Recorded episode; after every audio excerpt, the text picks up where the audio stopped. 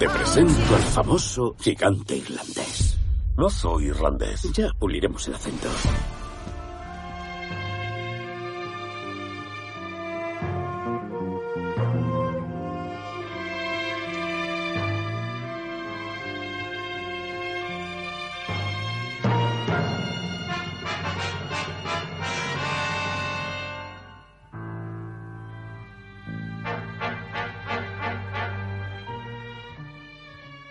Buenos días, buenas tardes y buenas noches. Bienvenidos un día más a Monos con Pistolas, el podcast satírico, post-pop y repleto de personajes, a cada cual más extraños. Soy Don Hurtado y conmigo están. Pues Sergio Cano, jo, que he pensado un negocio para este verano. Me he encontrado a un fenómeno y estoy pensando en comprarme un carromato e ir exhibiéndolo pueblo por pueblo. Y decir, pasen, pasen y vean, contemplen al autónomo con ahorros. Yo creo que la gente va a estar dispuesta a pagar por verlo. También está con nosotros pues el profesor H, que desde que me habéis dicho que, que se iba a grabar este podcast, está observando mi cuerpo a ver si tengo alguna habilidad extraordinaria. Y ahora mismo me he dado cuenta que tengo una. El hombre de la marmota, pero con las entradillas del podcast, porque las vivo y una y otra vez. Y es que tengo que decir a nuestro querido público, esto algún día pondremos un podcast especial entradillas en el que pondremos todas las tomas una detrás de otra. El podcast especial entradillas. Yo quiero una foto mía con mis entradillas también. Tengo todavía el podcast de los Javis por montar. Algún día. Algún día saldrá. Bueno, eh, a lo que íbamos. El tema de esta semana, en la que pensábamos grabar ya en directo porque nos podemos reunir más de 10 personas pero no ha podido ser por una serie de divertidas consecuencias y circunstancias. Bueno, es que una cosa es querer y otra, o sea, una cosa es poder y otra es querer también. El tema de nuestro podcast esta semana va a ser fenómenos de circo. Hay dos razones por las que hemos elegido este tema. La primera es porque hablamos de ello la semana pasada y como nos faltaban temas ya nos vino bastante bien. Y la segunda es que hemos visto una noticia que el Circo del Sol está a punto de quebrar, si no ha quebrado ya, y lo ha tenido que rescatar el gobierno de Quebec. El gobierno, que, el gobierno. ¿Qué me dice? Bueno, el Circo del Sol, de todas maneras, eh, no tiene nada que ver con estos circos de los que vamos a hablar, que son, o sea, bueno, esto está feo. Lo primero, vamos a posicionarnos moralmente en cuanto al tema que vamos a hablar. O sea, esto de lo que vamos a hablar es una cosa que afortunadamente ya ha quedado relegada en la historia es, una mancha en el historial de la humanidad.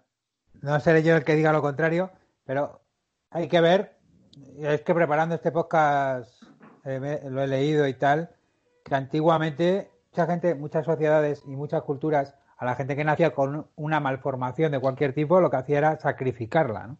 Y entonces estos freak shows, como se denominaban, ¿no? que eran los fenómenos de circo, era la forma en que muchos de ellos tenían de ganar dinero. Ojo, no estoy justificándolo, ¿eh? Simplemente digo que, claro, hay que verlo con la perspectiva de aquel tiempo. Bueno, respeto, poco. Respeto poco, claro. Es verdad, es verdad que mucha de la gente que iba a verlo en realidad no sabía que estaba ofendiendo a alguien. Pensaban que efectivamente las leyendas que contaban los feriantes eran ciertas, ¿no? Y aquí al final el mayor beneficiado siempre era el feriante, ¿no? Sí, pero sí es verdad, sí es verdad que estas personas encontraban un entorno, claro, es que es, eh, el eterno debate de las personas con androplasia, los actores bajitos. Eh, debemos, ¿qué hacer? Eh, esto Arevalo tiene mucho que decir al respecto. Pero... Por, bajito. Por bajito y por haber trabajado, bueno, su padre era bombero torero, creo, y él ha trabajado mucho con los bomberos toreros y claro, siempre se posiciona en el tema diciendo, bueno, el bombero torero, que a mí del bombero torero lo que me molesta es el torero. Pero siempre se posiciona diciendo, claro, esta gente tiene un trabajo, si lo que hacemos es por una sensibilidad quitarlo, se van a quedar sin trabajo. En aquellos tiempos, claro, gente tan alternativa físicamente como la que había en los circos, pues ahí encontraban un refugio y una comunidad, como nos cuenta la película Freaks. Pero claro, por otro lado también estaba la explotación y la exhibición que era vergonzosa. Claro, porque ahí enfrentamos un falso dilema, que es el de si estas personas no trabajasen en un circo, no podrían trabajar en otra cosa. Debería ser un poco como si los toros no los torearan, se extinguirían. Y de cierto es que no estaban dispuestos a aceptarlos en la sociedad de otro modo que no fuera ese. Incluso si pudieran no aceptarlo de esa forma, muchos no lo aceptarían. Efectivamente, gracias a Dios, poco a poco se han ido adaptando o integrando ciertas personas que antes eran despreciadas, ¿no? Aunque aún quede mucho por andar. Pero, por ejemplo, en el caso de John Merrick, del hombre elefante, eh, que es contrario de lo que nos cuenta la película, una de mis películas favoritas y que siempre me hace llorar, por cierto, que ya hablaremos más adelante de ella, pero John Merrick era muy feliz porque había encontrado su sitio trabajando en, en un circo. Y en realidad, como has dicho tú, en la película Freak se ve que forman una familia. ¿Sabes? Y, de hecho, muchos de ellos, eh, eh, ahora lo iremos viendo, acabaron siendo ricos. Sí, se formaban parejas. Es un poco pues como las oficinas. Se relacionaban entre ellos y bueno. Así que pasen y vean este fantástico universo de personajes. Como, va a ser como jugar al tabú este podcast. ¿Cómo los llamamos? Bueno, Personajes de libre configuración física Física, a mí me gusta el físico, físico alternativo, porque suena muy malasaña, suena muy underground, y bueno, aunque haya auténticos dramas en estas historias, vamos a intentar tratarlo desde un punto de vista cómico, festivo. Físicos alternativos sería un buen nombre para un grupo indie. Bueno, ahora está muy de moda los físicos, ¿sabes? Los, físicos, los químicos, los epidemiólogos. Habrá gente más joven o gente más mayor o gente que todavía no haya tenido contacto nunca con la palabra o con el concepto de los freak shows. Los freak shows que se tradujeron en España como espectáculos de fenómenos eran un tipo de espectáculos que presentaban, como hemos dicho, rarezas biológicas. ¿Sabes? Podía mostrar individuos ya tuviera, que fueran o con características físicas especiales o con habilidades especiales, como por ejemplo clavarse un tenedor, clavarse un cuchillo. Los faquires también entrarían en esta categoría. El freak show siempre, o casi siempre, ha sido un formato que complementaba a otros espectáculos. Por ejemplo, el Circo Barnum, pues una de las actuaciones que tenía o una de las atracciones era, aparte del circo, el freak show. O durante los espectáculos de variedades, pues se, complementaba siempre con llevar un, fenómeno. Que esto explica mucho esa parte de King Kong que no muchos entendemos, eh, que es cuando llevan a King Kong a un teatro, lo encadenan, suben el telón y el espectáculo es ver a King Kong encadenado durante una hora y media. Había bailarinas, había bailarinas que animaban el espectáculo. Nunca lo sabremos porque King Kong se escapa. Spoiler. Una película de hace 80 años. Bueno, yo lo que quería decir es que con lo de fenómeno poco común, había comentado el profesor H, en el siglo XIX era un cajón desastre que te entraba de todo. Por ejemplo, eh, hemos hablado de individuos con alteraciones genéticas, pero es que también te entra rarezas étnicas, Ernesto Sevilla en el Gañán gritando, ¡hostia, un negro! Pues eso entraba. Capacidades físicas inusuales. Espectáculos con animales entrenados. Extravagancias de toda clase. En plan, por ejemplo, este señor le faltan dos costillas y puede llegar a ciertas partes de su cuerpo y, no es Marilyn Manson, porque eso es una leyenda urbana. Y por último, espectáculos complementarios y artes circenses de todo tipo. Bien. que ya era, bueno, aquí cabe de todo, ¿no? Sí es verdad que, claro, eh, tú imagínate en, ese pueblo de Albacete, pues llevando, aunque no hemos, no hemos visto cómo estaba el tema en España, yo no he visto nada, ¿eh? Yo no, lo he visto, yo creo que esto se ha hecho en todo el mundo, ¿eh? ¿eh? y antes, y mucho antes de la época victoriana, yo creo que en la Edad Media, si alguien sobrevivía, como decíamos, muchos lo sacrificaban y muchos tenían una expectativa de vida corta porque los abandonaban y se morían, sí que se ganaría la vida con esto, pero como decía Don Hurtado, desde la mujer con el cabello de fuego, que podía ser una pelirroja en Murcia, ¿sabes? Claro. o, a un albino en, ¿sabes? En, Mauritania. Claro, incluso en la Edad Media pasen, pasen y vean a una señora de 42 años, la mujer más anciana del mundo. Pero sí es verdad que esto se lleva mucho en el mundo anglosajón, que son son mucho más teatreros que nosotros. ¿Dónde va a parar? Que nosotros somos del terruño y no, me imagino ese concepto aquí en España. Y también porque, claro, nosotros al ser católicos como que tenemos ese concepto del alma, para lo bueno y para lo malo, ¿eh? También, de ser de tradición católica, que yo creo que no seríamos tan utilitaristas con las personas, quiero creer. Pero ellos también, ellos también son, los anglicanos también creen en el alma. No, sí, sí, pero... Pero, más que les puede lo, económico, yo creo. Claro, comerciantes. Del, del Los dinero. protestantes. Los Son más- protestantes en general, sí. Los protestantes son más de la pela. Y el esfuerzo, la realización personal mediante el trabajo y el esfuerzo es lo que te hace merecer un, un lugar en el reino de los cielos. Volviendo un poco al tema de freak shows y demás, a mí me gustaría decir que como una habilidad física o una malformación o algo similar de por sí no atrae al público, había que adornarlo un poquito. Ya, Aquí enlazamos con nuestro anterior podcast de la mentira. Exacto. Sí, y aquí, y aquí viene mi personaje favorito. O sea, a mí lo que me gusta del Freak Show es lo que me gusta, vamos a entendernos. Pero esa parte teatral del tío con un sombrero de paja, una americana con rayas y un megáfono eh, diciendo ¡Pasen, pasen y vean! Y cantando las virtudes y alabanzas. La mujer sirena, sí, sí, es increíble. ¿Y quién es el máximo representante de este tipo de feriantes? Tipi Barnum, que era, bueno, era un, un empresario del mundo del circo, pues como Ángel Cristo o Leticia Sabater. Mm. Pero Hurtado, como que- ¿a- ¿algo, ¿Algo más que aportarnos a- de este hombre? Es que él empieza todo. Aparte que era un fenómeno de las ventas, o sea, porque ya Barnum le puso a su circo el espectáculo más grande del mundo. O sea, ya iba a tope. El circo que es un Y formato... Es el Ringing Brothers and Barnum, que estuvo desde 1871 hasta 2017 que cerró. Yo supongo que en aquellos tiempos, pues bueno, pero ya con el tema de los animales, eh, las personas, bueno, bueno.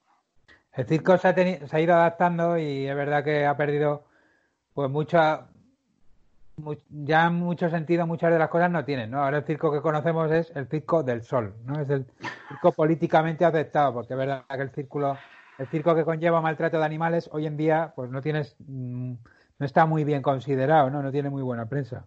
Está feo. Y cada vez que va a un pueblo, pues eh, hay protestas animalistas. A mí me gustaría, de todos modos, mencionar que me parece más ético el circo de toda la vida, sea, el circo del sol que se va llevando ayuditas de todas partes.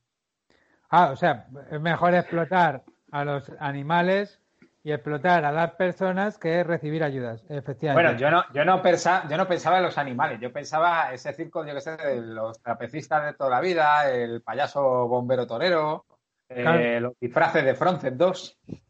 Claro, ahí estamos, ahí estamos. Hombre, el Circo del Sol, yo dudo mucho que el Circo del Sol de Las Vegas se lleve ayudas por, por ningún lado. Bueno, eso no, vale. Eh, es que luego hay Circo del Sol costa este y Circo del Sol costa oeste. O sea, quizás Don Hurtado ha volado un poco así a la ligera, ¿no? Si el gobierno de Quebec lo ha rescatado, pues será porque allí sí que es importante, pero supongo que ninguna de sus... Hombre, lo mismo estaba tributando en Canadá y estaba metiendo al país una pasta mientras funcionaba, porque el Circo del Sol eh, empezó con, con un circo que iba moviéndose por el mundo y ha acabado teniendo sedes en todos los lados. De todos modos, retomando un poco el tema de, de P.T. Barnum, del que estábamos hablando, no sé si habéis visto una película que se llama El Gran Showman, que protagoniza Hugh Jackman. A lo mejor dice que la había visto y no la había visto, pero... Pues es que está basada, o sea, yo no la he visto tampoco y es un delito porque está basada en el fundador del ciclo Ringling. Bueno, ¿cuáles eran estos fenómenos que estamos hablando? Vamos a hacer como un repaso un poco a los random, en realidad. Y por cierto, eh, tengo que decir que hay un artículo de la revista Cuo llamado El Circo de los Horrores, que el que quiera acompañar nuestra narración con ese artículo es un artículo del que nosotros hemos cogido mucha información y eh, en el que hay fotografías que ilustran algunos de estos casos.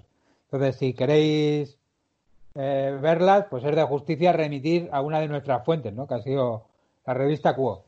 Así es. Bueno, las pistolas, el podcast interactivo. Yo creo que la más famosa es Mr. Tump, el hombre pequeñito. Muy pequeño. Muy pequeño que tenía, que tenía truco también, que le ponían con cosas más grandes todavía. Claro. Para que parecía más pequeño. Otro de los trucos era que con 11 años ya le vestían de señor mayor. Con lo cual decías, ah, en realidad no es, o sea, todavía parecía más enigmático, porque no, no era un enano al uso, si- no quiero molestar a nadie con la palabra, sino que era alguien, oye, ¿qué, qué, qué cara de niño tiene? Claro, es que es un niño, ¿no? Pero claro, lo veías con smoking y el, ra- el señor este Barnum te decía que tenía 40 años, entonces decías, oh, qué tipo más peculiar. Es como si me hubieran llevado a mí o a Joselito. De hecho, estoy viendo que empezó a actuar cuando tenía siete años, ya en recepciones por toda Europa, y luego cuando llega a Estados Unidos tenía ya 24. Entonces no era el mismo efecto que cuando le ponías a lo mejor un traje diciendo, oh, fíjense qué adorable niño disfrazado de, de general. Es un señor que ya está en edad de votar, al que, que sigue haciendo el mismo número. A ver, es un poco como cuando en el Chavo del 8, el Chavo y Kiko se disfrazaban de niños, pero ya ahí tenían 50, 60 años. Mm. Es un poco Sí, el mismo efecto. Sí, como al salir de clase. Eh, pero bueno, Bueno, también hay que decir que, que cuando nació eh, es- se hizo tan famoso porque al nacer uno de sus tíos, al ver que, que tenía un problema de crecimiento, lo que decidió fue enseñarle a cantar y a bailar para que se pudiera ganar la vida. O sea, que ya desde- con cinco años empieza a- a- en la farándula, digamos, ¿no? Y con siete años ya le ponen a trabajar. Llega a medir 104 centímetros, es su talla máxima. Oh, madre mía. Que este hombre se hizo muy rico y se codeaba con toda la alta sociedad, incluso conocía a la reina de Inglaterra. Se casó, me hace mucha, el título completo de ella es, el título como la presentaron es La mujer más bella y más pequeña viva. Porque debía tener alguna muerta, no lo sé, es inquietante. Alive. 81 centímetros medía la mujer. Entonces la mujer era más bajita que él. La mujer se llamaba Lavinia Warren. La niña Warren. Lavinia Warren. Ah, y él se llamaba, que no lo hemos dicho, Charles Stratton. Que es un poco en el que está basado el protagonista de Freaks. No, es el protagonista de Freaks. Ah, es el protagonista de Freaks. Sí, sí. Ah, jo, pues ahora todas las piezas se encajan. Claro, es que tenía unos modelos además, o sea, unos modelos, unos modales súper refinados. Era un gentleman. A mí me gustaría mencionar que cuando se casan Lavinia y Tom Zoom, que por cierto es el nombre de Pulgarcito en inglés, eh, había un tercero en discordia, también enano, que era Comodoro Nut. Jo, el Comodoro Nut tiene un nombre, desde luego, que suena a, a chiste y, y a grupo también. que según la leyenda era quien estaba enamorado de Lavinia, pero al final Tom se le adelantó en el arte del cortejo y acabó en la boda, por cierto, organizada por Barnum también como un espectáculo para la revista Hola y demás, lo cual me hace bastante gracia, acabó siendo el padrino. Creo que metieron una cuarta enana o algo parecido, pero eso ya no lo recuerdo bien. Joder, madre mía, eso da para serie de Netflix. Sí, esto daba serie en Netflix. Eh, luego otro de los más famosos y más queridos por el público era el hombre con cara de perro. Sí, sí, sí. ade- además que, no sé si os acordáis, en los 90, cuando la época de los fanzines, eh, su foto era como muy rollo de fanzine punk o fanzine eh, subterfuge. Sí, Era muy mondo muy- bruto era. Sí, sí, muy mondo bruto. Ese es el, ese es el rollo.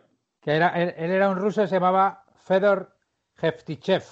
Y claro, le presentaban como, que esto aquí viene lo bueno, como un inadaptado social, un salvaje imposible de ser integrado en la sociedad. Contaba unas historias de él súper truculentas y él se dedicaba a ladrar y a gruñir como si hubiera sido rescatado de un bosque. Pero vamos, en realidad lo que tenía era lo que habéis dicho antes, hipertricosis, que es el síndrome del hombre lobo, que es que te sale pelo por todo el cuerpo. Y bueno, como curiosidad aquí tenemos que el tío hablaba tres idiomas con soltura, ¿sabes? Hablaba alemán, francés e inglés perfectamente y era un gran acuarelista, o sea que es un poco lo que antes ha dicho Don Hurtado. El decir, solo podía trabajar en esto porque nadie le contrataría, oye, a lo mejor hubiera sido un pintor famosísimo, ¿no? Bueno, y que también lo de tener una persona absolutamente inteligente para ponerla dando gritos, no recuerdo un poco a, a cómo empezó Ignatius en el mundo de la comedia. Bueno, la, la figura de Ignatius es que remite mucho, yo creo que el personaje que tiene remite mucho al circo. O sea, es muy circense y es muy... Pero claro. La diferencia es que Ignatius lo ha elegido. Podría, Claro, haberse, claro. podría haberse puesto un traje y una corbata y haberse ido a trabajar a un banco. En lugar de eso, ha preferido hacerlo con las coles. ¿sabes? Y estar vendiendo seguros. A mí, Oh. Jojo me recuerda un poco al perro muchacho, ¿no? Bueno, perro muchacho estaría un poco inspirado en el yoyo original. Sí, es verdad. Eso quería, eso quería decir, me he equivocado. Puede ser, la verdad es que yo creo que para todos los que nos criamos en los 90, 80 es un referente, ¿eh? Jo, a mí el que me sorprende, o sea, el que todavía no, que no lo conocía además, es Martín Laurelo, el hombre de la cabeza giratoria. Sí, sí. Porque en este caso estamos hablando de una habilidad que mm, es ese tipo de habilidad que tú dices, ¿cómo descubres que puedes hacer esto? Sí, que también le llamaban, eh, pa- que se va a entender más a lo mejor por la radio, el hombre del revés. Del revés, porque hacía la, hacía la niña el exorcista, completamente. Sí. Eh, según dicen, eh, él decía que fue entrenando, que se tiró tres años hasta poder hacerlo y, y que, y que también podía doblar los pies para atrás. Entonces, él, él giraba la cabeza y se ponía el- la barbilla en la espalda. Y Pero doblaba los tiene- pies, con lo cual parecía que estaba dando la vuelta. Eso tiene sentido, igual que tú te pones, por ejemplo, a entrenar desde casa, cosa que todos hemos hecho en la cuarentena, ¿verdad? Sí, yo no he parado. Igual que, por ejemplo, te pones a hacer rotación de cadera, ejercicios, pues él se ponía a girar el cuello hasta que se dio cuenta un día diciendo, hostias, eh, está, detrás de mi mujer, está detrás de mi, mi mujer que le está dando un infarto, no sé por qué. Gracias a esta habilidad conseguí salvarla. Joder, pero es que, o sea, es que eh, buscar fotografías, por favor, porque es que es escalofriante porque se pone el mentón en la espalda, no es que gire un poco de más, que tenga hiperlaxitud o sea un poco contorsionista. Es que, se- vamos, la cabeza da la vuelta. Sí, Es la hija del exorcista, eh, la niña del exorcista en imagen real. enseñ- la niña del exorcista en señor. El señor mayor. Como señor rancio. Un, se- un señor con pinta de funcionario que, con, con todo el respeto hacia los funcionarios, eh, pero un señor como muy gris, ¿no? Como muy... Estoy, estoy evocando el arquetipo de funcionario un poco de bruguera, ¿eh? Pero bueno, Eh. ya me entendéis. En Google tenéis mm, cientos de fotos e incluso vídeos y es una cosa eh, calofriante. O sea, es lo que decían los médicos es que no se puede, que ahí había algo que no, que se quedaba fuera de su control porque eso no se puede entrenar. Por mucho que tú quieras, no eres capaz de retorcerte el cuello. Así que debió de haber nacido con algo eh, que los demás no teníamos. ¿sabes? Algo tenía, algo tenía y le sacó provecho, además. Y se Eh, ganó bien la vida. ¿eh?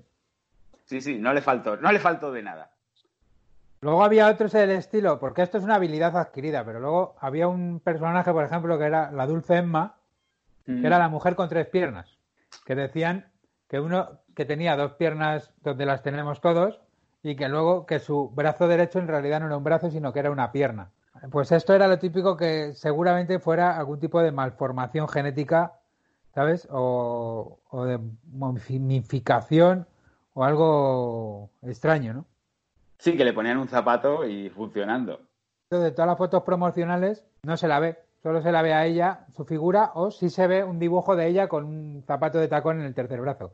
Con lo cual, sabiendo que Barnum era el rey de, es el inventor de las portadas de videoclub que decíamos el otro día, Yo creo que descalza nunca se la vio. Eh, seguramente que para verlo tuvieras que ir allí, habría poca luz y en realidad de lo que se tratara sería de un brazo con alguna deformidad. Sí que se hicieron mucho más famosos, que son mucho más curiosos, y estos pertenecerían a la categoría que decía antes Don Hurtado de mm, eh, diversidad étnica, la familia albina de Rudolf Lucasi. Lucasi, Lucasi, Luca sí, Luca no. La familia Albina, a partir de ahora. La familia albina de Rudolf Lucasie, que decían que era una familia albina, ¿sabes? De Madagascar. Y, y, bueno, así te la vendían y entonces tú ibas a ver al espectáculo y veías a una familia albina. Que a mí me gusta pensar que hacían más cosas, porque, o sea, solamente estar ahí de pie, eh, dejándose ver, me parece como un poco... Hombre, Bueno. les ponían unos trajes raros, don Hurtado.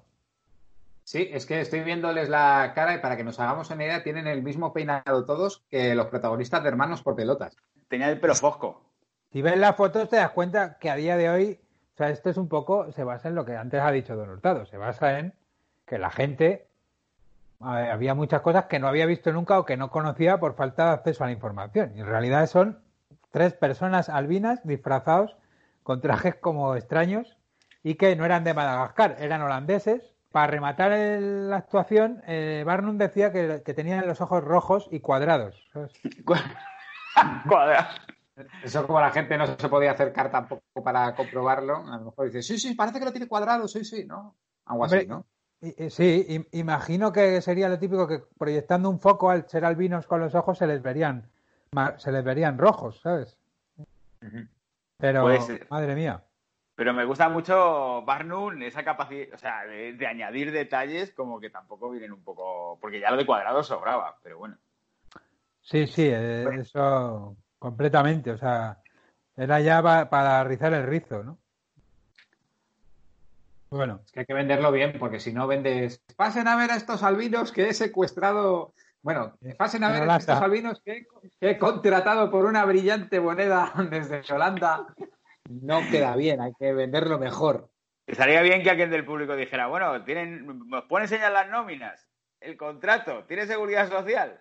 Uy, le Han cobrado, cobran menos, cobran por debajo del ingreso mínimo vital. Algo así. no, te diría, son autónomos. Son autónomos. Son trabajadores por cuenta ajena. el, increíble hombre oh. autónomo. Eh, eh, claro, de esto también es verdad, me, acabo de acordar de que, lo tienen una parodia buenísima para mini calzado. Me estoy refiriendo a Andrew Lloyd Webber, el hombre bala.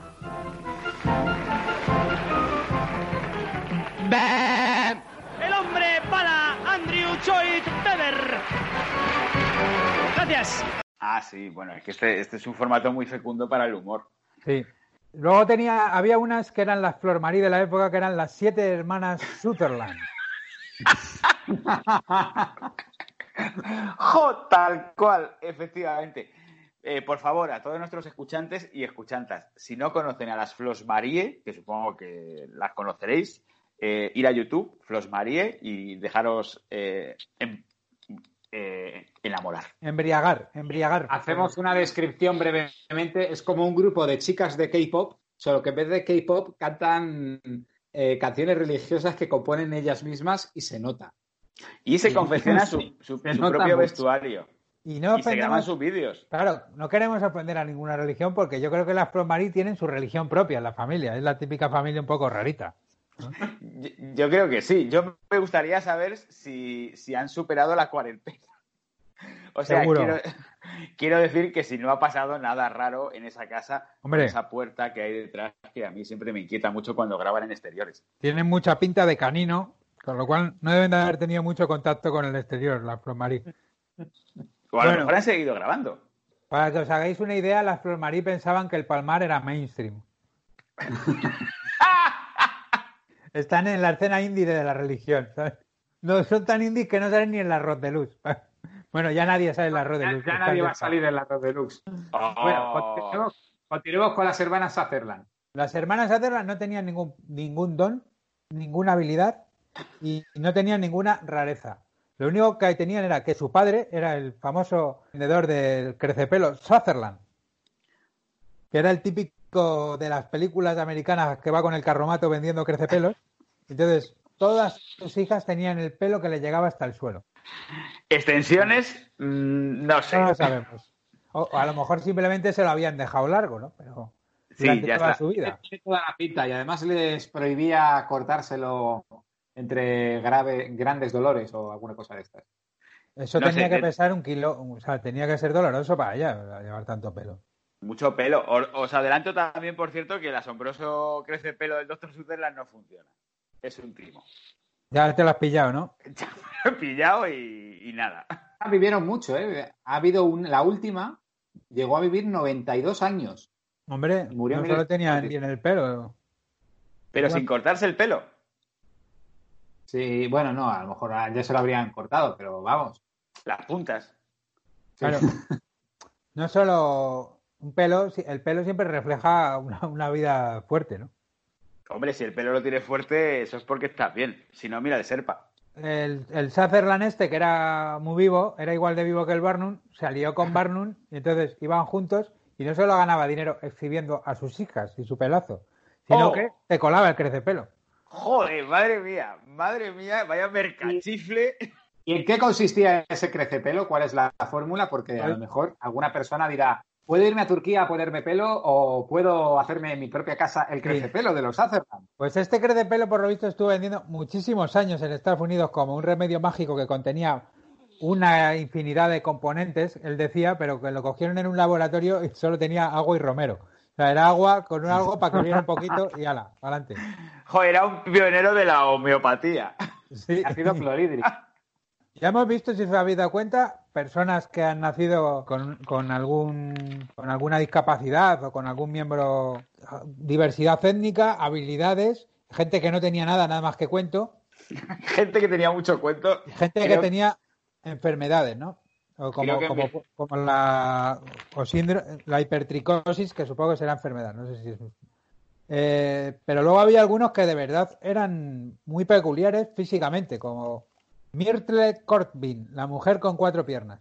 Eh, os recomiendo otra vez más que busquéis fotos porque esto es muy impresionante, Myrtle. Y aparte a ella se le ve bastante. Bueno, se la ve triste como, como toda la gente en las fotos de la época, porque nadie salía sonriendo. Había un tabú con lo de nadie decía patata cuando él ponía el flash de magnesio, pero se la ve bastante funcional y bastante bien, haciendo vida, Sí. vida normal. Bueno, hay que decir que en realidad es que tenía cuatro piernas. Es, es curiosísimo, pero es una mujer que nació con cuatro piernas porque vosotros sabéis que hay veces que cuando se están... Cuando tú tienes un hermano gemelo, sí. esto le pasó a una conocida, que un día fue al médico porque le estaba saliendo un bulto. ¿Sabes? Y el médico se lo analizó y cuando abrió el bulto, lo que había dentro del bulto era pelo y uñas. Uh, mamá. sí. Oh, Eso se llama tera- teratoma, ¿no? Eh, pues no te sé decir la palabra exacta, pero Sí, yo es que. es cuando un gemelo absorbe al otro gemelo. Sí, de hecho Se se han llegado. llama teratoma, pero se llama teratoma, pero podía haberse llamado Julián. Jo, mira, ese chiste sí es muy bueno. Muy bien. Y de hecho, a veces se encuentran ojos y sí, dientes, bocas. Es bastante escalofriante. Y desde aquí os recomendamos que no busquéis fotos. Lo llaman, estoy viendo, el síndrome del gemelo evanescente. Jo, a mí me gusta el, síndrome del gemelo malvado. Ay, eh, Sergio, tienes razón con lo de no hay que buscar fotos. No, no busquéis Ah. fotos de los teratomas. Eh, bueno, y esta mujer eh, hizo vida en el mundo del espectáculo. Claro, esta mujer tenía las cuatro piernas, al parecer, funcionales, eh, y, lo que se dedicó es a hacer vida en el mundo del espectáculo, que ganó, por lo visto, ganó su buen dinero también con esto. Y, y hay que decir que tenía, no solo tenía cuatro piernas funcionales, tenía dos, dos sexos uno dentro del otro, tenía dos doble vagina, acabó teniendo hijos, y si, y si buscáis, bueno, de hecho tuvo cinco hijos, si buscáis su nombre en Google, os van a salir fotos de ella de adulta, que es una mujer bastante atractiva, con cuatro piernas y andando. O sea, son completamente funcionales. Es impresionante. Hay que decir que fue bastante inteligente porque se echó de novio a un médico desde los 19 años. Bueno, claro, eh, en determinadas condiciones, pues igual que eh, la infanta, bueno, los hijos de las infantas solo conocen a hijos de infantas, pues se está echando Sergio las manos a la cabeza. Porque veo ese chiste como un tren que está a punto de descarrilar. Pero veo que no Vale. iba por donde yo pensaba. Lo detenemos, que- pero me habéis entendido lo que quiero decir, ¿verdad? Sí, sí. En cualquier caso, si tuvo cinco hijos, o sea, era, era bastante funcional. Vale. Lo que ha dicho del hurtado de los médicos me recuerda a un capítulo que vi antes de ayer de Larry David, en que Larry dice que lo mejor que puedes hacer en el mundo es salir con un médico porque le puedes hablar durante horas de tus enfermedades. Para todos los, para todos los hipocondríacos El sueño de un hipocondríaco, ¿eh? e hipocondríacas. Bueno, y ahora vamos. Uf, ya Vamos, duro, ¿eh? sí. Luego ya segui- seguimos con esto que, que, claro, aquí hemos empezado un poco ya con la línea más, más chunga, digamos, más dura de, de abusos y de y de enfermedades que se, de las cuales se hacía negocio, ¿no? Eh. Tengo también aquí a Isaac, Isaac W. Sprague, el hombre esqueleto, Uf, que es, eh, es, eh, una enfermedad muscular degenerativa, pesaba 23 kilos de adulto y que es una cosa eh, muy inquietante. Y aquí en este caso sí que dices, joder, este hombre no es una habilidad que haya desarrollado, no, es seguramente que, que esto conllevara terribles dolores y sufrimientos, ¿no? A ver, aguanta hasta los 46 años y probablemente se debiera a una atrofia muscular. Pero es que en vida no se lo llegaron a detectar nunca. Pues eh, los médicos no le miraron dos veces. Pues, este no- o sea, eh, antiguamente, ¿sabes? El diagnóstico Madre mía. Me gusta mucho eh, que ha dicho aguantó, no vivió. Por supuesto, le casaron o intentaron hacer una boda con la mujer más gorda del mundo. Por aquello de los contrastes y porque Barnum no da puta sin hilo. Hay veces que, que, Barnum, o sea, el espíritu de Barnum imprenda a Mediaset. o sea, tenía, que, tenía que, decirlo. Es, el, es, así. El Pablo Basile del siglo XIX, ¿no? sí, sí, sí, vamos. Madre mía. Eh, gran hermano dúo. Es que hay que ver que esto es como, como, este, como el diario americano Noticias del Mundo, lo único que el Noticias del Mundo lo hacen con montajes y ficciones y el Barnum lo hacía de verdad. O sea, llegaba a casar a dos personas solo por el espectáculo y por venderte una entrada para su boda. Sí, escalofriante en este caso. Y... Bueno, y luego los que hayáis visto Freak viene uno de mis personajes favoritos y que me despierta mucha ternura y que me parece uno de los casos más injustos del circo Barnum y por estas cosas por las que dices esto, menos mal que llegó la Declaración de los Derechos Humanos, que fue la que acabó con el circo Barnum. O sea, hizo falta la Declaración de los Derechos Humanos. De ojo, los humanos son humanos, no son mercancía. Un señor en la ONU. Sí. Bueno, que es eh, de la chica mono, la llamaban una de las cabezas de alfiler, que eran como un fenómeno muy habitual es eh, Chili Surtes. Que era la chica mono, que lo más increíble es que en realidad era un hombre. Se llamaba Simon Metz, que le vestían de mujer, le afeitaban la cabeza para que parecía todavía que la tuviera mucho más pequeña y le hacían una coletita muy ridícula. Sí, es una imagen muy icónica también del cómic underground. Sí, es muy es un icono del cómic underground, un icono de la película Freaks y es uno de los fenómenos más famosos de todos los tiempos, yo creo. Yo le confundo con Zip de Pinhead, pero son dos personas distintas. Yo creo que es a lo mejor el más famoso de todos los que vamos a hablar. De hecho, la peli de Freaks eran Pip y Flip, las gemelas de Yucatán. Sí. Sí. ah, sí, sí. Sí, eh, pues es eh, la otra gemela. Efectivamente eran dos que seguramente ni fueran mujeres ni fueran gemelas. Bueno, es horrible. Es horrible y en realidad eso, tenían una enfermedad microcefalia, que es el cráneo muy pequeño. Eh, también tenía mucha miopía y bueno, dicen que, tenía un retraso mental que podríamos equiparar con un niño de tres años. Por suerte, como decíamos, muchas veces se creaba una familia. Por desgracia, pues se abusaba de este tipo de personas que a lo mejor lo que deberían de haber tenido es eh, algún tipo de tratamiento, de estimulación o de soporte más digno. Otro personaje que sale en esta película es, eh, a mí me hace mucha gracia, pero no tiene ninguna gracia, el torso viviente, que no era más que un señor de la Guyana británica a que le faltaban las piernas y los brazos porque tenía una enfermedad que es la tetraamelia. Sí, de hecho en Freaks se le enfocan de vez en cuando y, y es escalofriante. Era, capaz de encenderse un cigarrillo con los labios. Sí, de ponerse el cigarrillo y encendérselo. No, digo que, que este tipo de torsos, o el hombre gusano que le llamaban, eh, pues claro, luego, luego ya no es solo la, la, enfermedad, es que el Barnum lo adornaba y a lo mejor era capaz de vestirte de gusano. Ahora que dices eso de adornarlo, cuando ponían a los enanos muchas veces los ponían junto a Jack Earl, que era un gigante que medía 2 metros 32. Para que nos hagamos una idea de la altura, el baloncestista más alto de la NBA que es un rumano llamado George Muresan, y luego el mítico Manute Ball, medía 2,31. Este tío medía un centímetro más. Madre mía, es como si, me ponen a mí al lado suyo, claro. Pues, parece más grande todavía. Claro. Eso es así. O lo de ponerle con carruajes de ponis, cosas así. Bueno. El viejo truco. Eh, ¿No os acordáis que hubo un rumor de que Leonardo DiCaprio quería hacer una biografía, un biopic de, esta persona, del torso humano? Allá está por los 2000 Bueno, como ya ha ganado el Oscar, no creo, pero. Que fuera una vida interesante, porque vamos, esta gente tuvo que pasar carros y carretas, macho. O sea, es increíble. Eh, continuemos, continuemos.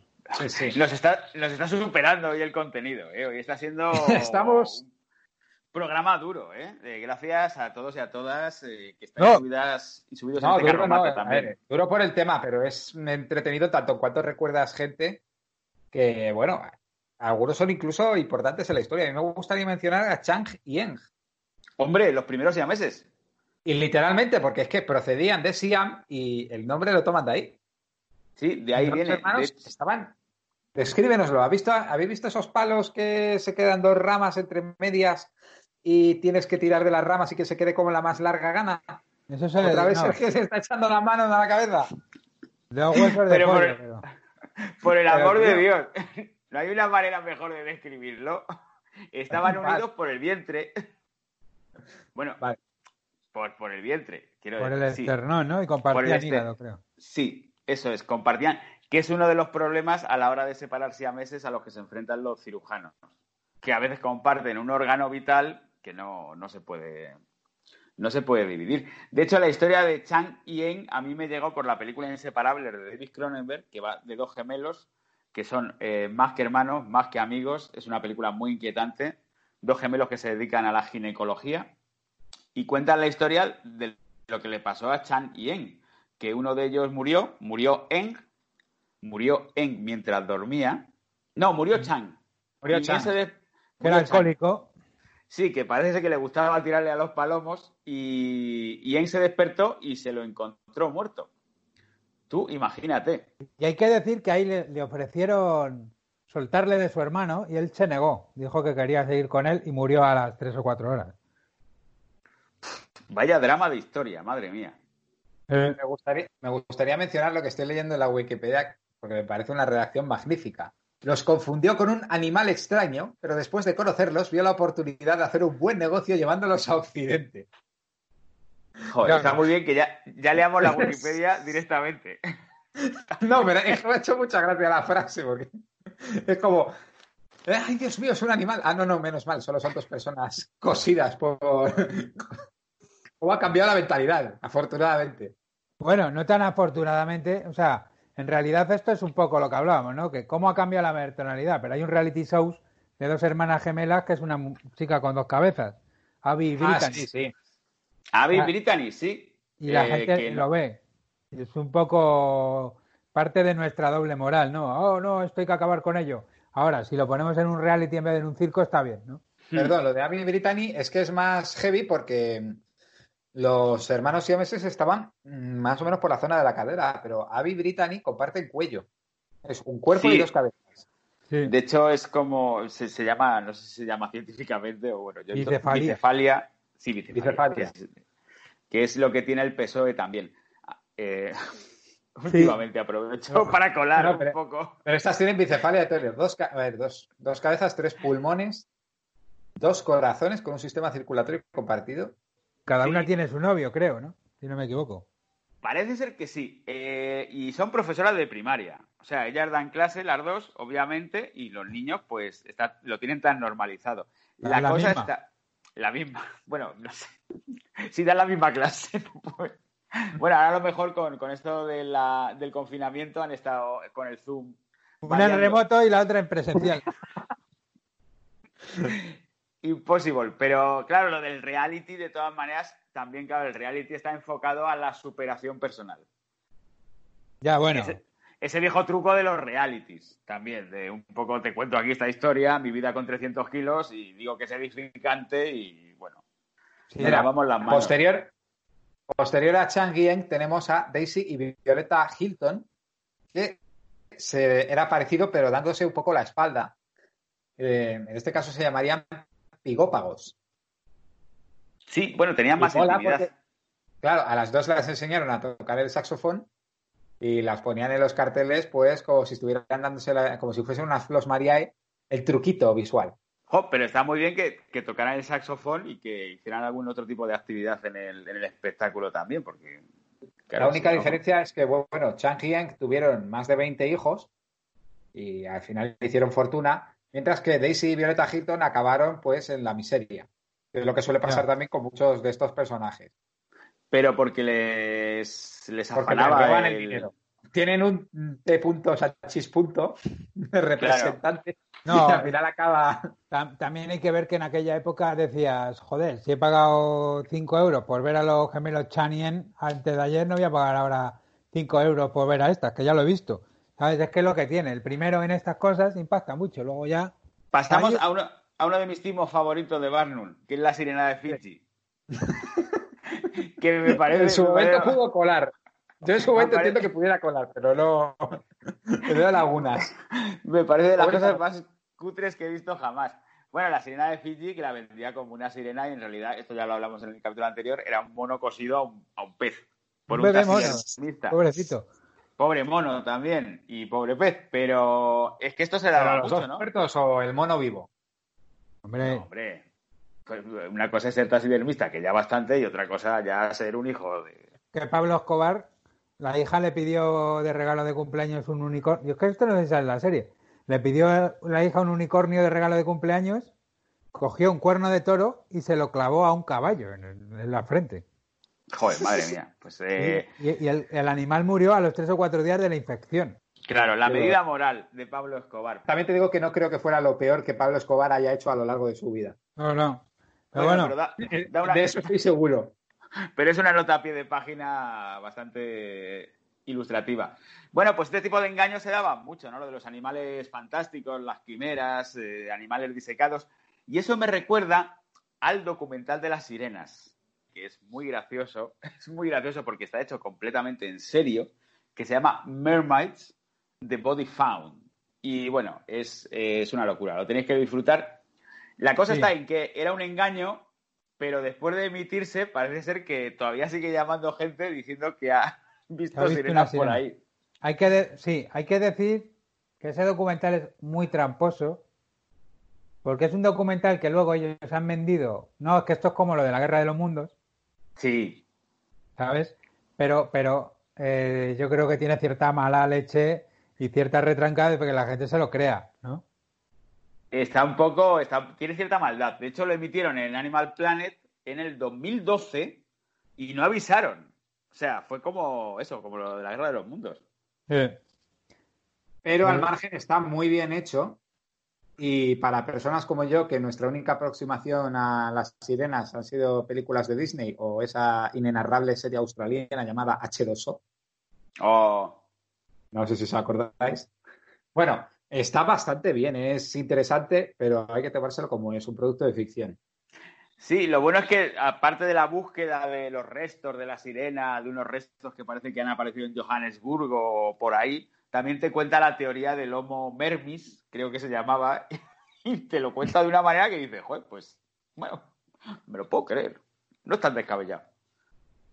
Mira, Bueno, Y, y luego que, que en realidad esto es lo que hablábamos, es la, la sirena de Fiji con 3D, ¿no? Sí, sí, exactamente igual, además.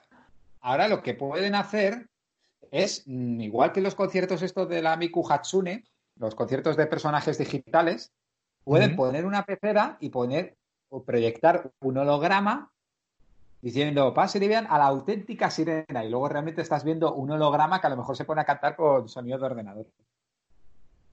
Bueno, eso puede ser. Bueno, sabéis que hay un movimiento de gente que, que vive como sirenas, ¿no? Sí. Sí, no, no, no. Es, bueno, esto a lo mejor hace una, hubo gracia. una que salió, una que salió en Cámbiame y, y era esperpento. Bueno, una cultura emergente, pues como los furries. emergente. ¿eh? Sí, pero, pero con escamas. Los furries del mar, lo llaman también. Los furries del mar. Oye, hablando de timos, hablando de timos, los monos marinos. los Pídalo sea monkeys. por correo y le llegará en ocho semanas.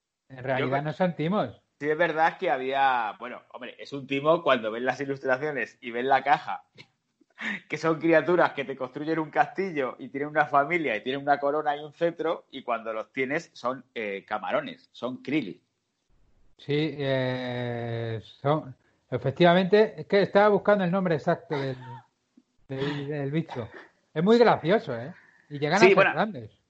Bueno, grandes, grandes. Yo que lo tuve antes de ser vegano y antes de tener conciencia, bueno, eh, ahora no soy vegano, soy vegetariano, pero bueno, pues eh, sí, sí, la verdad es que eran curiosos, además que se alimentaban de del agua y del sol. Artemias salinas son. Esos son. Sí, Lo- era- eran muy, muy guays, muy visuales y tal. Pero bueno, sí eran un timo porque venía con el barco, había dibujos animados incluso, ¿sabes? Sí, sí, era el, bueno, el antecesor de cuando lo pides y cuando te llega. Sí.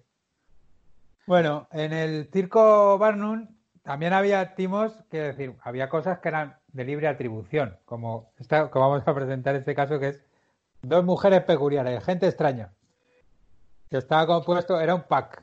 O sea, esto era una sesión doble, ¿no? Que era la mujer más fea del mundo y la mujer que nunca se reía. Nunca se reía porque tenía parálisis facial, entonces no se podía reír. Y, lo que hacía era que te, que cobraba un dinero, 5 dólares. Y si la haces reír, te llevas un millón de dólares. Joder, es como el notario de el notario de lo del programa ese de Florentino Fernández. Así empezó No te rías, que es peor. Así empezó, no te rías que es peor. Entonces, claro, la mujer nunca se reía por su enfermedad. Y luego la otra, la mujer más fea del mundo, es que era una mujer con gigantismo. Entonces, Claro. era- eh, y entonces, pues se presentó al concurso de mujer más fea del mundo y ganó. Claro, la el concurso, ¿quién lo hace? Barnum, ¿no?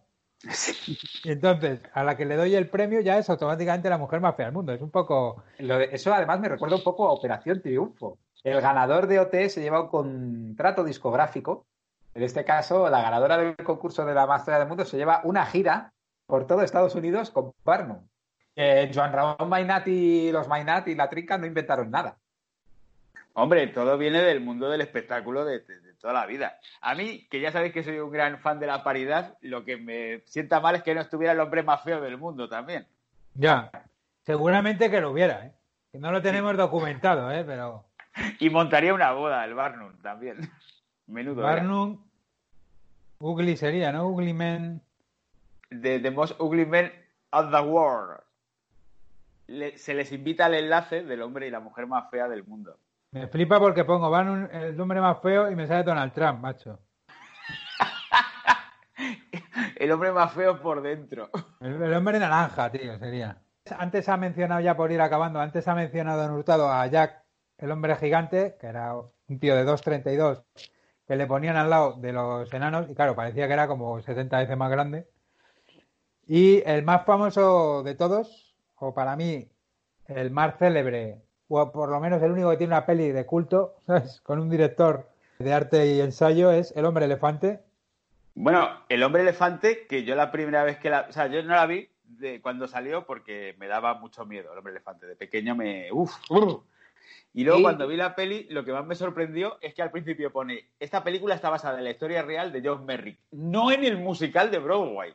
Joseph Merrick. A mí lo que me gustaría, este tema nos viene muy bien además para enlazar que, bueno, mm, recordamos con cariño a muchos mm, de los circos de Freak, pero hay que tener en cuenta que hay muchas historias que no tienen final feliz y yo creo que la del hombre elefante es una de ellas. Bueno, pero sí es verdad que, claro, yo investigando lo que sale en la película es a favor de, es a favor de drama. Sí. Porque, hombre, John Merrick lo pasó mal realmente cuando fue a Holanda y ya una vez allí se prohibió el espectáculo. En la película es como que le tienen esclavizado y le tienen metido en una jaula y tal. Pero sí es verdad que... que fue en Reino Unido. ¿Eh? En Reino Unido. Sí, en Reino Unido. Claro, él, él trabajaba como en una feria, que él estaba súper, bueno, súper feliz, todo lo feliz que se puede ser en la Inglaterra victoriana, también os digo. Y Él estaba súper-. Sí, claro. Pero bueno, que él había encontrado como su lugar y él estaba bien. Y de repente fueron como de gira a Holanda y allí le dijeron que no podían trabajar y, y cuando volvió se quedó un poco así. Que fue cuando le recogió el doctor que luego le, le lleva al hospital. Mm, En vida no se lo detectan, pero es síndrome de Proteus, que es un crecimiento excesivo de la piel y desarrollo anormal de los huesos acompañado de tumores. Por eso tenía esa forma tan característica. Pero aún así, eh, a nivel familiar, tampoco es que tuviesen tanta. Bueno, corrieron la misma mala suerte, porque tuvo hermanos. Uno falleció de escarlatina y el otro de mielitis. Claro, pero es que en la Inglaterra de aquella época Claro, estaba... cua- es- cualquier si no- cosa era ya. claro. Bueno, Pues- eh, el hombre elefante sin duda es el, el- uno de los freaks más eh, tocados o más dignificados o más reivindicados por la cultura pop. Hay cientos de canciones, películas, ¿no? Y, referencias a él. Sí, de hecho, el, el hombre elefante, claro, es como un personaje que por un lado parece ser que sí que era así, sí que es real y está documentado que él era así, pero es el típico tópico de que la monstruosidad, entre comillas, que tenía afuera se contrastaba con una belleza y una sensibilidad que tenía dentro porque parece que era un tío majísimo. De todos modos, a mí me gustaría mencionar que quien explota al hombre elefante, aunque podamos pensar que es Barnum, en realidad es un señor de Reino Unido llamado Tom Norman, que sería más o menos como el Barnum europeo. Llegan incluso a coincidir en tiempo, pero que bueno, también tenía otros números como la mujer esqueleto, el carpintero sin brazos, el bebé con cabeza de globo, pero el hombre elefante era el más popular hasta que le prohibieron el espectáculo, como hemos mencionado. Sí, es así. Y bueno, luego la película, la película es extraordinaria. Si la queréis ver, es un David Lynch muy raro, porque es una película normal, cuenta una historia. Sí, el, y- el otro día vi una charla de David Lynch que dice que la hizo porque le hacía falta el dinero. O sea, sí. Pues le salió un encargo muy bien hecho. Y además Por- es que tiene dos titanes de la interpretación. Mm. En el papel del cirujano de la reina Victoria está eh, Anthony Hopkins de joven, que ha sido joven, Sí. que no lo parezca.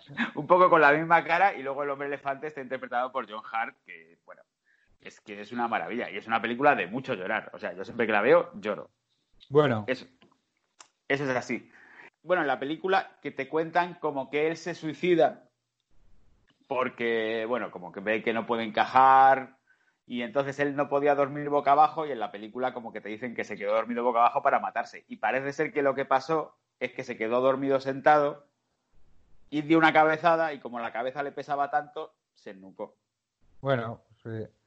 pues daños colaterales de su enfermedad.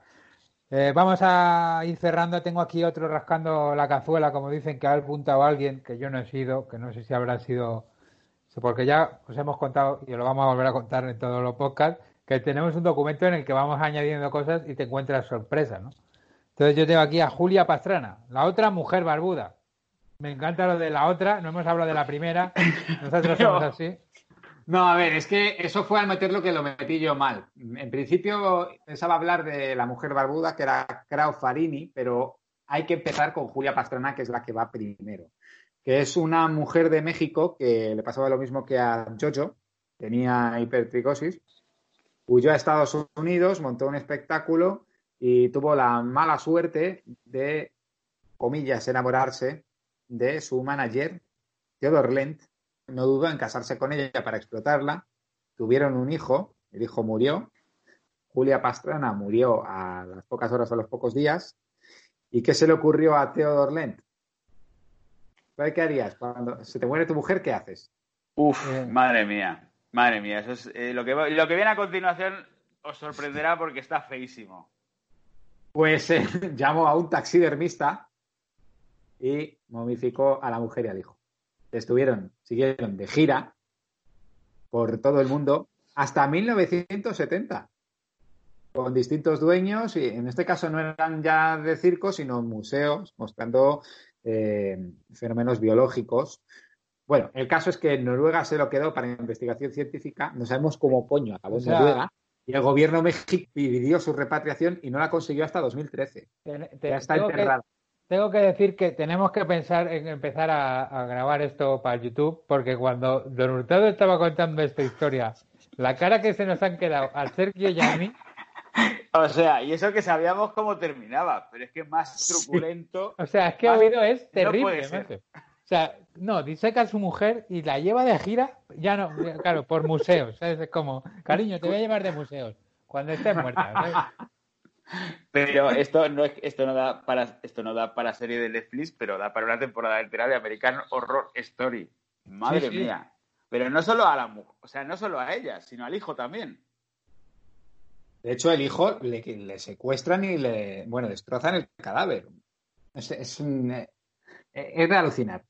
El Madre caso mía. es que luego metí a Crau Farini porque le pasó lo mismo, solo que ella era de Laos. Laos el país, no de eh, Laos. Sí, sí, sí. Bueno, entendemos. Pero Crowfarini no era esta de la que hablabas. eh, No. La que yo hablaba era Julia Pastrana, Crau Farini. mm, Ni siquiera coincidieron en la misma época. ¿eh? En vida no coincidieron, se llevan varios años. Crau Farini además tenía hiperflexibilidad, lo cual le permitió pues una vida circense más atractiva. Y acabó en el circo de Barnum y cuando ya estaba en sus últimos días pidió expresamente ser incinerada. Y la razón creo que ya sabéis por qué. Se lo vio venir, pues mis Se lo vio venir. No, me Y imagino. Porque ya circulaba lo de la pastrana y estaba como, yo no quiero acabar igual que Julia Pastrana. Estos hijos de puta me van a, me van a joder la vida e incluso muerta. Me Pues muy- imagino que, muy bien que- que que hizo. mu- que muchos de estos de estas personas eh, pedirían ya que los incineraran por miedo a lo que hicieran con sus restos. ¿Sabes? Imagínate pasarte tus- la eternidad, tío, de gira con el circo Barnum, no me jodas, macho. Y en esa época se pensaba, bueno, diciendo, bueno, pues nos la llevamos de gira, esto no va a acabar nunca, no va a haber defensores de los derechos humanos que digan, esto que estés haciendo es inhumano. No, no, inhumano sería si estuviese vivo, pero como está muerta, pues ya es una, es una carcasa, ya no es, ya no es nada. Oye, Bueno, Afortunadamente la sociedad ha cambiado mucho. Jo, afortunadamente. Bueno, eh, ¿puedo plantear la clase de ética? Un repisquito de clase de ética. Eh, de Sergio Can. he, dicho, he dicho clase de épica, ¿eh? en lugar Ah, de de- clase de, de ética. No, quiero decir, eh, la exhibición de este señor alemán que plastifica los cadáveres, eh, ¿sí o no? ¿A favor o en contra? a ver, son gente voluntaria que ha donado su cuerpo para que la gente conozca cómo son los cuerpos. Es decir, Bueno. yo en principio sí, sí. Otra cosa es que él se lucre a título personal, no sé cómo lo hace. Sé que esto se está haciendo para ver cómo funciona el cuerpo. Bueno, yo personalmente no iré a verlo, pero bueno. Yo estoy en contra y si con 18, 20 años, 25, 40 tal, no tienes ni idea de cómo es un cuerpo humano distinto al tuyo, quizá debería salir más. No, hombre, no. Pero, pero, Es que- pero Sergio se refiere a la exposición Bodies, esta, que, que- que eran cuerpos No, no, sí. humanos. No, sí sé a lo que se refiere. Sí, no, no, bueno. Aquí ha habido un chiste que voy a celebrar porque, bueno, me ha parecido, me ha parecido bien, gracioso. Así que después de haber planteado este debate, yo solo puedo decir que yo no iría ni harto whisky, pero bueno, oye, si son voluntarios, pero como espectáculo me parece un poco. O sea, planteado como espectáculo, no que a unos. Es que yo creo que no se ha planteado nunca como espectáculo, se ha planteado como divulgación científica y educativa, ¿eh? Ah. Lo No, cual nos lleva al principio. Pero iba, Lo Barnum también era divulgación científica. No, hombre, es decir, igual que se utilizan los cadáveres en las escuelas de medicina, y esto es así, ¿no? Bueno, pero planteamos ahí la pregunta, eh, pensarlo, escuchantes, escuchantas y hacérnoslo saber. Bueno, si queréis también, si no, ya por, no pasa por- nada. como cierre, vamos a recopilar bibliografías, o sea, unas peliculitas recomendadas sobre este tema, o que hayamos visto, que serían, como no, Freaks, en la que podéis ver a la mayoría de los de las personas de las que hemos hablado, Es dura, ¿eh?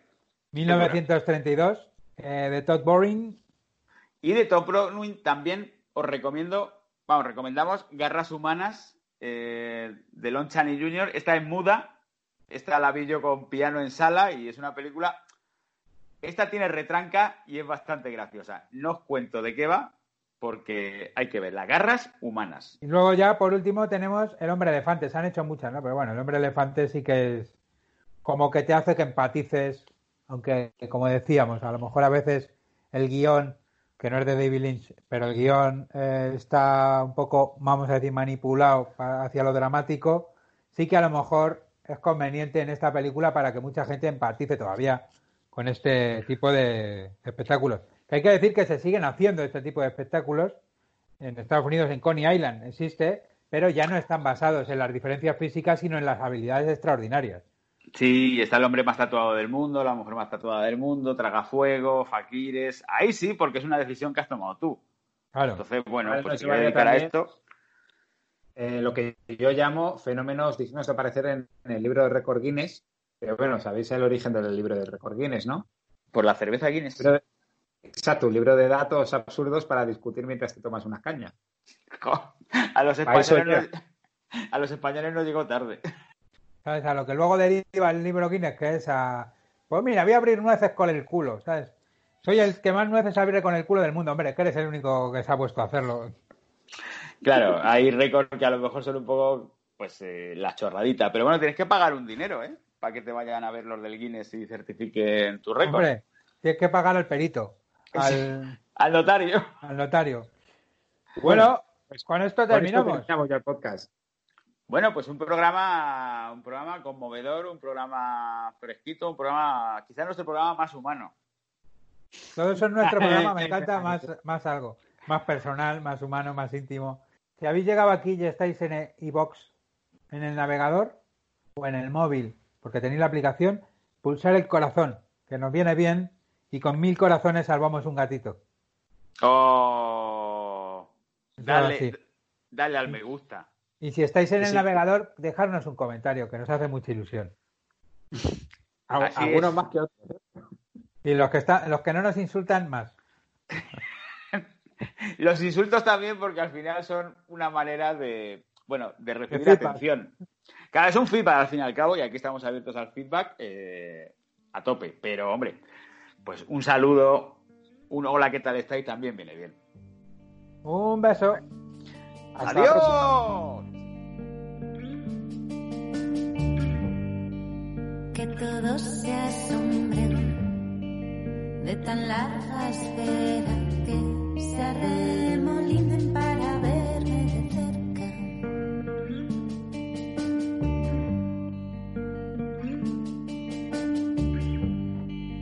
Que me saquen fotos, que las envejezcan, que las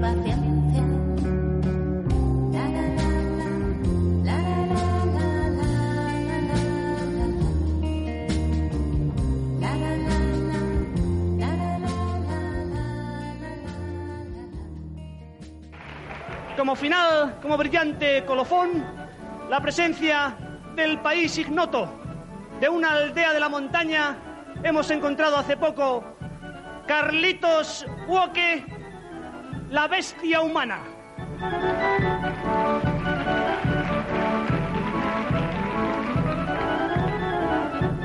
A ver, por favor, Carlitos, explícale a esta gente lo que es integral de elevado a n cuando x tiende a infinito. ¡Yo qué sé! La bestia humana, Carlitos Huoque. Muchas gracias.